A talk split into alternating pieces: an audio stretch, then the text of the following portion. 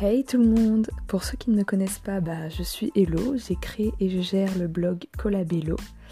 Et aujourd'hui j'avais envie de vous parler pour euh, permettre un échange dans les commentaires. J'aimerais savoir ce que vous pensez euh, de la question, etc. Donc aujourd'hui on va parler du lien entre la culture populaire urbaine, qui est d'ailleurs le thème de mon blog, et euh, la communication, qui est euh, l'objet de mes études, parce que voilà, je suis en troisième année de licence information communication. Euh, donc vous me connaissez en plus maintenant à travers mon site et vous savez que j'aime faire des liens entre différents domaines. Et du coup, pourquoi pas croiser les deux.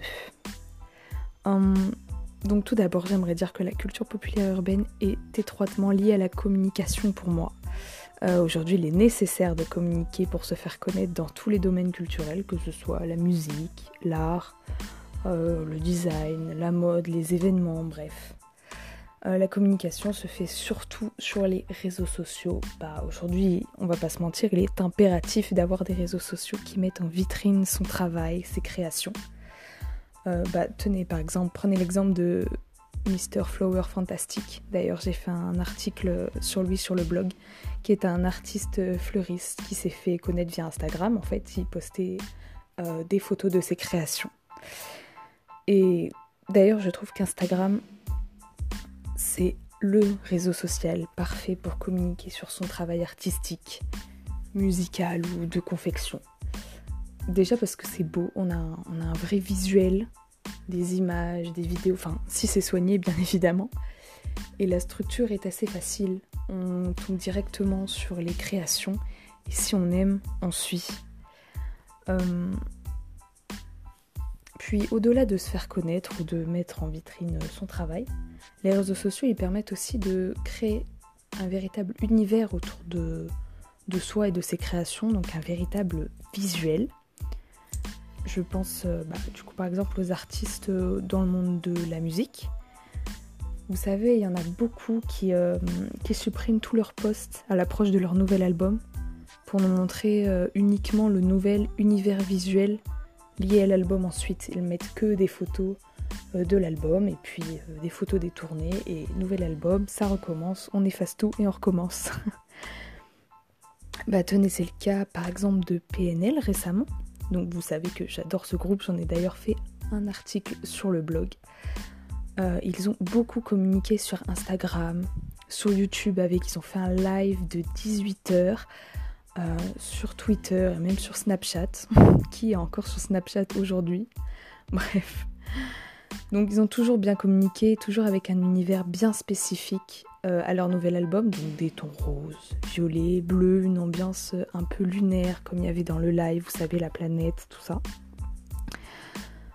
Euh, d'ailleurs, on, va continuer de parler de PNL parce que eux, ils ont un cas quand même assez particulier. Euh, parce que, à l'inverse, ils ne communiquent via aucun média classique, donc la presse, la télé, la radio. Ils ne s'adressent qu'à leurs fans en fait, et c'est tout. Et cela crée en fait un engouement autour d'eux. Il y a, on va dire, un inversement de la tendance en fait. Hum, moins ils communiquent, plus ils sont attractifs pour les médias. Ils ont, su du coup se faire connaître sans rentrer dans le piège des médias. Et ça, je trouve ça très malin. Parce que du coup, tout le monde parle d'eux, mais ils ne laissent pas euh, des failles paraître pour qu'on puisse les attaquer. Parce que bien sûr, on le sait, quand le succès arrive, il y a aussi tous les points négatifs qui vont avec. Et puis euh, la communication bah, sur les médias, ça peut être très néfaste. Très néfaste, on va, prendre l'exemple euh, des youtubeurs, par exemple Squeezie et Natou, il me semble, qui étaient allés sur des plateaux télé et se sont fait mais terminer par les chroniqueurs ou euh, les présentateurs, tout ça. Parce que du coup, bah, ils connaissaient pas le monde de YouTube, ils étaient très condescendants, enfin mais ça aussi, je pense que c'est aussi la faute des youtubeurs parce que à accepter tout et n'importe quoi, bah, on finit par se brûler les ailes. Euh, la télé, ce n'était pas du tout un support adéquat à leur communication ou promotion. Et ce n'est pas parce que la télé, c'est un média sérieux qu'il faut impérativement accepter. Sur les réseaux sociaux aussi, d'ailleurs, il y a ce problème parce que à trop vouloir communiquer, et eh ben nous, public, on se lasse des personnes. Euh, enfin ça c'est un avis personnel, mais c'est le cas par exemple des blogueurs ou des youtubeurs.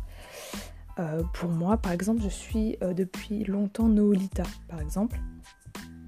Et depuis un certain temps, je trouve qu'elle raconte beaucoup trop euh, sa vie, ce qu'elle fait, mais c'est beaucoup trop dans les détails. Et je trouve ça. Je trouve que ça devient gênant en fait. beaucoup de blogueurs font ça en ce moment. Alors oui, on les connaît mieux, c'est sûr, c'est plus sympa, mais ils perdent aussi en professionnalisme. Et du coup, on ne les suit plus vraiment pour leur travail, mais pour ce qu'ils disent d'eux-mêmes. Et bien évidemment, plus on en dit, plus on arrive facilement au bad buzz ou à un autre scandale. Et ça, c'est le piège dont je parlais tout à l'heure.